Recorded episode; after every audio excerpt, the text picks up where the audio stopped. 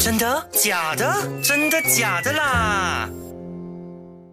？Hello，你好，又是星期三啦，欢迎再次收听《真的假啦》，我是 Sharon，我是宇轩。那一转眼呢，已经是第二季的最后一集了。那这个由我们几位来自马来西亚卧龙宫大学传媒学生。还有 Astro U 内容一起合作制作的 Podcast，真的假的啦？也来到了尾声了。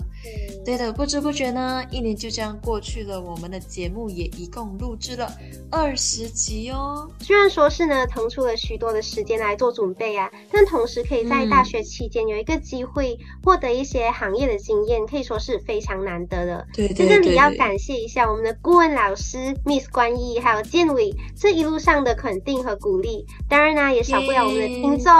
我们听众的鼓励才能让我们本节目在 U 内容上收视率第一，第一哟！哇，那我们也算是小小的 content creator 嘛。对对对对，有时候宇轩和我都会害怕内容就不够精彩。做了那么多期的 podcast，到底有没有人在听？真的真的真的。那今天呢，就是真的假啦最后一集，我们来聊一聊哦，社交媒体焦虑。毕竟我们也曾经害怕无人问津。那在这个时代呢，社交媒体已经深入了我们的日常生活。虽然讲它带来了许多利益，但是同时呢，也带来了许多问题。在这个话题之中呢，我们即将探讨社交媒体还有网络现象给我们带来的利弊，以及聊到关于社交媒体带来的焦虑还有疲惫等等。其中呢，就包括时常感到内心孤独无助、难以集中力等等。对，首先我们需要明白的是呢，沉浸在这个社交媒体世界，我们无形中啊，也将自己和他人、朋友啊进行比较，担心自己会被孤立、被排斥，就被 left out 的感觉，也有了所谓错失恐慌症 formal 的这个现象，导致我们不断的去关注自己的手机啊，去检查自己的信息，比如说看一下余生有没有 like 我的 post，follow 我 comment 等等，有有都有都有，OK 我也有，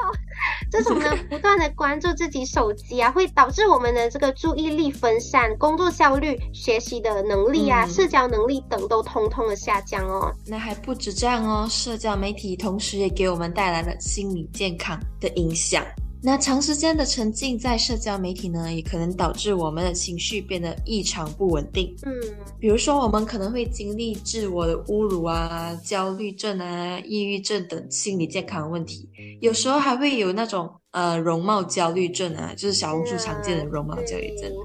那此外呢，长时间的沉浸在社交媒体呢，可能导致我们对真实生活感到不满足。嗯，就有可能我们陷入虚假现实的感觉。在使用社交媒体的时候呢，我们需要学会把握时间，也要学会把握主动性，更加要学会自我限制的能力。对，那在这里呢，真的假的啦？这两季里，我们也探讨了媒体素养和事实核查，以及社交媒体的这些网络现象啊，给我们带来的这些影响。那随着元宇宙 （Metaverse） 的到来，在大家都聚焦于这个社交连接的三 D 虚拟世界之网络，追求社交媒体上的认可，又意味着什么呢？社交媒体已经变成我们互动啊，还有建立友谊的一种方式哦。如今，友谊和这个受欢迎程度啊，比如说被点赞、评论、观看量、分享，还有关注的形式来衡量了。那社交媒体的反馈呢？其实说是被用来评估一个人的贴纸是否成功，最终其实也用这个来衡量一个人的生活。嗯，比如说，嗯嗯，那种追随者就是 follower 越多，受欢迎的程度就越高。那贴子获得的 like 越多，就就越潮流这种感觉。对，那。其实因此呢，我们更加倾向于发布能够得到别人的喜欢的内容。嗯，可是实际上呢？当我们在发布自己的照片过后，我们会非常期待别人的回应，就甚至有时候啊，对对对，我们会过分关注那个我们的帖子，就看看是否是很多人呃点赞或者评论。就比如说你超过三百个 like，你就会哇很开心，三百个了，呃，或者是看有没有人评论你，哇好漂亮哦那些。对对对，就是在这种过程中啊，我们开始把社交媒体当做一种哦寻求认可的方式。就像你说的啊，like 越多，然后我们的心情就会越好。well. 然而呢，我们必须记住的就是啊，这个社交媒体上哦发布的这些贴纸啊，通常都是经过策划的。比如说我们啊，在 po 照片之前，我们都会 edit 一下啊，那个文案也是想了很久，从别位抄来的这样子。我们就是要展示自己的那个生活的最好的一面。这是人之常情吗？那例如呢，就是比如说我们看到一个人啊，他在比如说在一个游艇上度假，就感觉哇很豪华哎，但事实上哦，可能那只是一个一瞬间的这个快拍啊，并不能真的是展示到他的那个假期的全貌。比如说啊，他假期之前做了许多的准备，比如说他啃了一个月的面包，吃了一个月的泡面，存来的这些钱，他才能去 这个轮游上度假。那因此呢，不健康哎。对呀，可是他就是要存钱去度假嘛，没有办法。那因此从社交媒体上获得的这些认可和肯定啊。就可能会让我们这些观众造成心理的负面影响，但我们真的是不知道他背后经历了什么样的痛苦啦。那在这里呢，我要提到一些关于追求社交媒体认可的常见的问题，以及克服这些问题的实际步骤。如何防止社交媒体上的嫉妒、幸灾乐祸，还有害怕错过等情绪占据这些生活呢？那这些情感呢，确实啊，七情六欲在我们生活中呢，确实很常见。可是这种呢，就非常危险。首先呢，人们应该承认自己有这些情感，因为有些人会很像我哪里有哪里有，就是想人家，我没有。对，其实克服否认的第一步，就是非常重要的一步，而且你需要开始努力解决这个问题，就需要意识到这一点。因为这样呢，就可以有效控制自己的期望啊、个人目标啊，还有生活目的等等。嗯，那为什么有些人就是沉迷于他们在网上获得的这些认可呢？这可能是被视为一种寻求认可的形式。对于一些人来说啊，获得某些人或者是某个群体的认可啊，对他们来说可以说是非常重要的。而社交媒体呢，刚好就可以实现了这一个目标的途径，这样子哦。就比如说在我们小学的时候啊，就那些大姐大都是大家想要模仿的对象。那在我们的 following 里面也是会有那种。比较有 KOL leadership 的人的感觉，对对于某些，对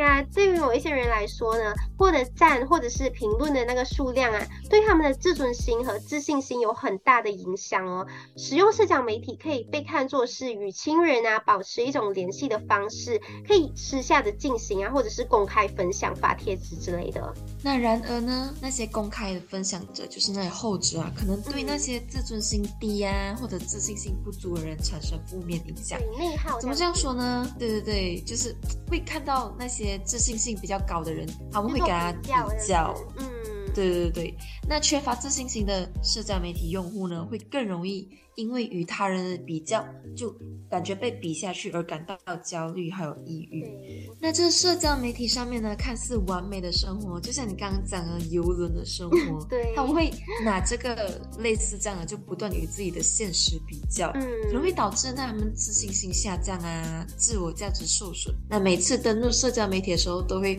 让一个人可能拥有的就是好感感觉少一点，因为要看到人家生活比自己好。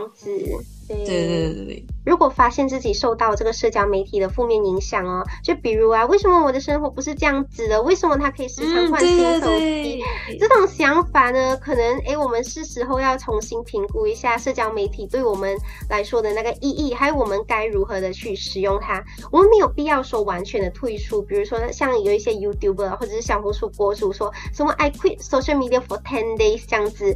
因为我们就是没有办法像他们做内容嘛，我们需要就是面对我们的生活。活啊，我们的工作啊，或者是我们学业上啊，就还需要社交媒体与别人保持联络。那这个时候呢，需要掌控的就是我们应该要如何去管理我们的社交媒体使用时间。那请注意哦，就像杂志上的照片一样啊，社交媒体的帖子只是某个人的生活的一小部分。那为什么有些人更倾向于在社交媒体上表达自己，而不是直接跟你说心情不好这样子 一种形式的表态呀？前面提到的。就是呢，自尊心和信心对于一个人的正常成长可以说是至关重要的。对，没有错。那为了实现这一目标呢，人们呢需要关注他们自己的自尊。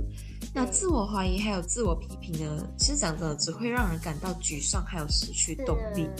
就反而会很像对自己生活没有自信，然后会抑郁这样子。对，那一些例子案例还有研究发现呢，使用社交媒体的时间越长，一个人的自尊心还有幸福感就会越来越低。那还有另一项研究发现呢，嗯社交媒体上面的 like 还有 comment 对 OK 青少年的自尊还有自信心有很大的影响。嗯，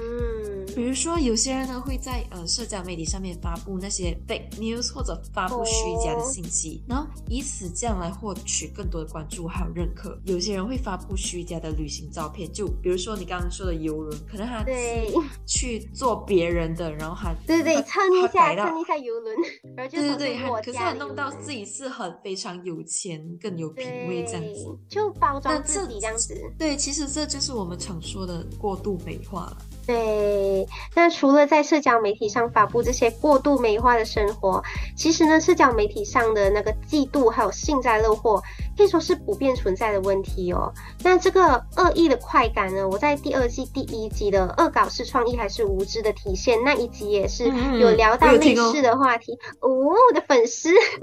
那幸灾乐祸的快感呢，在社交媒体上可能会更加的这个强烈哦，尤其是当这种情绪啊指向我们不喜欢的人的时候，那社交媒体往往会加剧还有放大这种情绪啊，使人们更容易的去陷入这个幸灾乐祸的心态。就我还记得那时候是对对对养宝贝嘛，他就好像是嗯闹到好像想要自我了结还是什么，就许多人就幸灾乐祸的有那种 comment 这视样子频，对。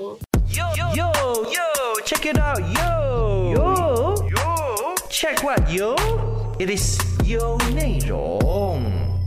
我真的是觉得，其实这种东西，情绪指向我们不喜欢的人的时候，其实人之常情啊。就像我说的，会更容易陷入幸灾乐祸的心态。对对，就就好像可能说，敌人的敌人就是我的朋友。就比如说你的情敌，可能他在社交媒体 po 了一个比你美的照片，你就会很像，哼，我美吗？哪里比不上他？对对对对。那其实另一篇呢，来自今日头条的文章嗯指出，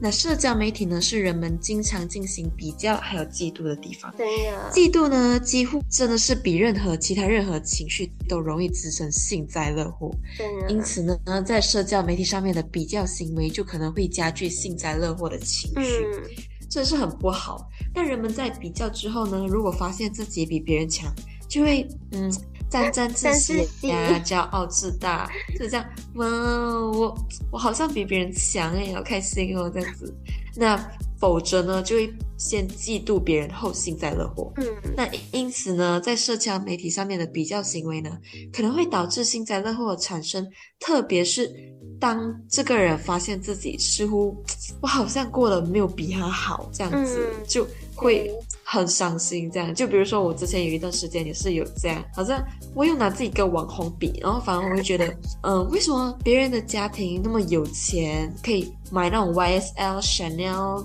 随便一双手一挥，那那些东西就爸爸妈妈会买给他，为什么我没有这样，？可是我发觉是，比下去比不完啦，真的，我这就没有必要啦。对，是那在网上呢？对对对，那在网上呢，就曾有那么一句话，并不是整个越来越发达的互联网呢，都让大众感到生活的焦虑，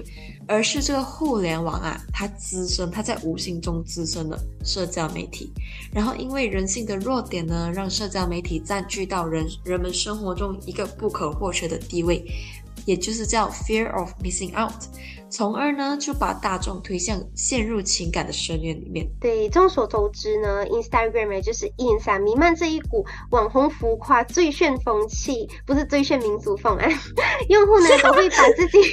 的人生高光时刻加上滤镜啊，就然后装作毫不在意的放到对对 ins 上面，对，然后排列成什么 IG 的 highlights 这样子。对对对对，对，但实际上呢，研究指出啊，大部分的这个社交平台用户只会上传他们认为最好看的照片，就好像我们说的啊，我们都会 edit 然后再 post 上去。那其肯实呢，啊，就想要美美的嘛，不能不能和情敌比下去，比输了怎么办？就是那个眼睫毛 P 要长长长 口红比较皮要长长，红红，对对对，feel 的拉满这样子。其实不只是研究指出啦，但凡一个普通人，像我们两个这样子啊，想要在网上嗯发自己的状态，都会选最好看的照片，对对都会选，最适合自己的滤镜这样谁会子。选谁会去选一个很丑的照片去发哦？我不会丑化自己。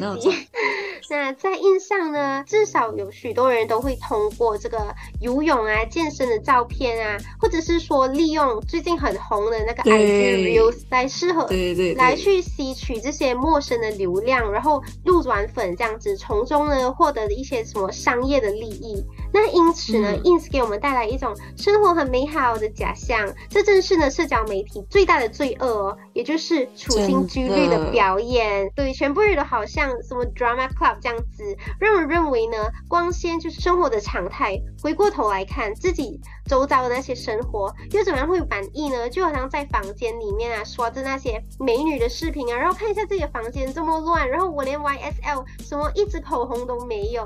就毕竟对对对，就可能你刷到人家正在去旅行，正在去 shopping，然后你你躺在你自己家的床上，你不知道在做什么，穿着那里睡衣，没有化妆。那其实呢，在之间里面呢，最有杀伤力的呢，还不是别人过得比我们好，而是认识的人过得比我们好。Oh God，真的真的就是比如说，你看到人家哦很好啊，他们他们过得很好啊，we 好很开心。嗯嗯但如果你看到我你的熟人或者是你的表表姐啊、表妹啊、表弟啊、表哥啊，过得比我们好，我们就会觉得都是同一个都是同一个家族出来的，为什么他们就会怎么会混得这么惨？然后新年也快要来到了嘛，就亲戚会把你和你的表姐啊、堂姐啊进行比较。就是比较的。为什么全部人？为什么其他人可以拿十个 A，其他人在新加坡做工，那你为什么还没有毕业？这样子啊，我就的还没有毕业咩，我的年龄我在享受啊，对，那在心理学上面呢，就有一个常见的概念呢，叫做相对剥夺感，也就是 relative deprivations。那指的是呢，在自己属于的某个群体里面呢，感到自己处于就是相对劣势的地位，嗯从而导致的负面心理影响。那打个比方说呢，我们其实不在意那些巴菲特啊或者比尔盖茨啊这样的有钱人一样有近千亿美金的资产，就好像一辈子也花不完这样。嗯，可是换个方面想啊，当我们发现我们的邻居啊，那些一直默默无闻呢，就好像很低调的邻居，竟然买了一辆嗯自己买不起的法拉利啊、奔驰啊那些，嗯我们心里肯定是非常不好受啦。可能是因为说邻居啊，他就住在你隔壁，我们的起跑线没有差那么远啊，就不可能自己把自己和那种亿万富翁比较啊，就可能说，哎，我和你比较接近，凭什么你在十年、在五年里面可以买到这么好的车，为什么我还是混到这样子？真的。嗯那像 Facebook 呢、朋友圈等等呢，就是相对剥夺感的重灾区。很多人呢会因为这些地方呢，就大大拉近了人与人之间的距离，还让我们能够窥视到更多不同社会阶级的生活。这样子，就可能你越滑，你会越抑郁。这样，我真的不懂为什么。嗯，可能我们就是有一种不满足吧，或许吧。嗯嗯，那其实说了这么多呢，我相信你最想知道的就是怎么样才能够帮助自己去远离这些社交媒体啊，还有这个焦虑呢？真的，真的、嗯需要知道。那如果说你是已经是属于患上这个社交媒体焦虑的类型来说啊，以下分享的方法呢，你可以说是需要认真的听哦。首先呢，我们需要建立规定手机使用的时间表，也就是所谓的 time limit 啦，和设定使用的限制，这样子才能帮助我们有效的去限制社交媒体使用的时间和频率。那通过明确的这个时间安排还有限制功能呢，人们在使用社交媒体还有这些限制的时候啊，我们会避免的去过度使用，从中呢去减轻自己的这个焦虑感。同时呢，专注于当下，或者是寻找一些替代的活动或者是爱好啊，可以说是对有对对对，有效的去改变我们的这些注意力的焦点哦。比如我们可以去健身、锻炼、阅读、学习一些新的技巧，或者是就参与一些多一点线下的这些社交活对对对动。对对，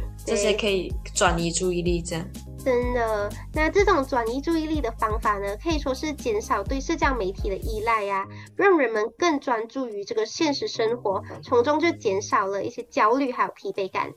是的，那其实呢，与人交流、建立真实联系呢，也是摆脱社交媒体焦虑的重要的一环节。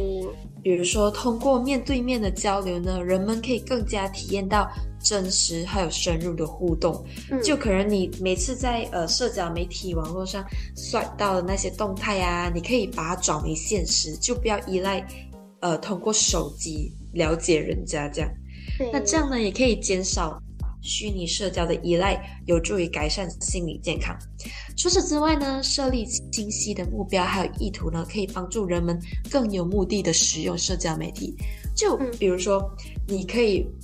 就不用好像来，你你定一个目标，你使用社交媒体是为了放松自己，或者你使用社交媒体是为了，嗯，你一整天疲惫，你可以你想要看一下，舒缓一下别人的压力。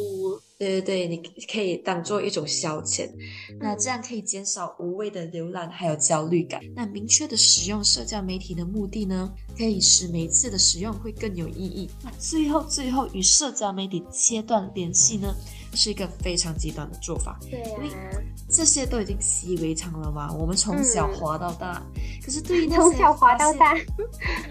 从从出生开始就开始滑，滑滑水吗？滑水。对于那些发现社交媒体对心理健康产生严重影响的人来说呢，是非常必要的。这种断舍离呢，可以让个人呢更重新专注于现实生活，逐步的减少对社交媒体的焦虑还有依赖。对，但是你说的那个断舍离哦，可以说是嗯，更适用于那些真的是需要去。减少这个社交媒体的依赖的人，因为像我们这种人啊，如果是对这个社交媒体断崖式分手，我们就真的非常痛苦啊啊！我需要划手机。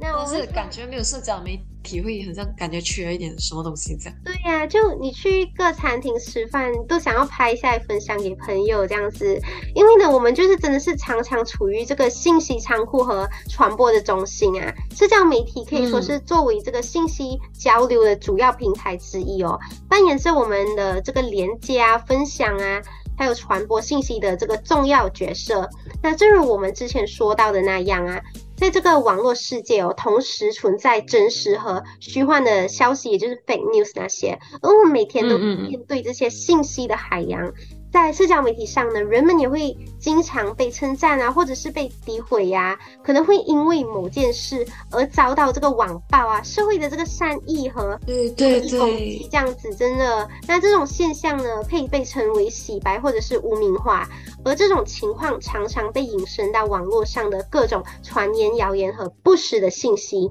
是的，没有错。那社交媒体呢，作为信息的传播渠道，很容易被不实的信息所滥用，可能会因为不了解全部事实，就就参与那些评论啊，传播消息，嗯，从而呢就加剧了虚假信息的扩散。我记得我们之前在之前的集数里面呢，就有提到静静当一个旁观者的态度，我忘记是哪一集了啊？你们可以，你们感兴趣的话，可以再去翻来看哦。对。对对对，那在网络世界中呢，了解信息的真实真假呢，其实并非是。容易的事情，嗯，因为很多信息呢都是来源于网络上面呢，或者可能小红书啊，或者听别人讲这样子，嗯，就这些东西就非常有可能充斥着谣言啊、猜测，或者缺乏一些可靠的证据的断言还是什么。那对于不实信息的传播呢，还有攻击他人的行为，就比如就正如我和如意，哎，对不起啊，小任，这里就要讲到我和如意在 网络世界是在 drama 什么的所提到的，当雪山倒。下的时候，没有一颗雪花是无辜的。嗯，这种负面行为呢，也可能造成严重的伤害，甚至恶劣的结果。这样子，对，就像你刚刚提到的这样子啊，我相信许多人呢，他们会参与这个网络霸凌啊，或者是跟风啊，去评论啊，都是因为 fear of missing out 这样子。因此呢，在这个社交媒体上的这个焦虑啊，还有信息的真实性和一个人的行为态度，哦这些都联系起来的话，我们可以从中强调一个重要的观念，也就是在这个网络世界中，就是不仅要对信息保持这个怀疑的态度，更要的就是以这个负责任还有同情心的态度去对待他人。这意味着呢，不轻易的去传播这些不确定的信息啊，不随意真的诋毁别人，并且呢，可以理解，还有就是保持一种宽容的心态对待事情啊，还有人们之间的冲突。那这些理念呢，对对对也适用于我们对于信息的这些消化还有传递，让我们不去被虚假的信息所左右。就同时啊，可以以和平、理性的态度去参与这个嗯网络世界的互动。对，那这个时代的社交媒体呢，既是信息传播的平台，也是焦虑还有虚假的文创。对，那因此呢，我们需要在信息的海洋中呢，保持清醒，以自律、理性的态度去塑造自己的社交媒体体验，然后从而呢，也也要迈向更加健康、积极的互联网时代。嗯，好啦，那讲到这里呢，不只是这一期，这一季，也就是 U 内容真的加德拉的第二季，也来到了尾声喽。哦，希望呢，往后呢还有机会能够再与你们聊天，嗯也希望你们能够多多支持 U 内容的其他节目哦。我是宇轩，我是 Sharon，再见啦，U 内容我们后会有期，拜拜。拜拜。更多资讯可浏览 IG 专业 Voice 啦，锁定真的假的啦，让你懂得分辨真假新闻。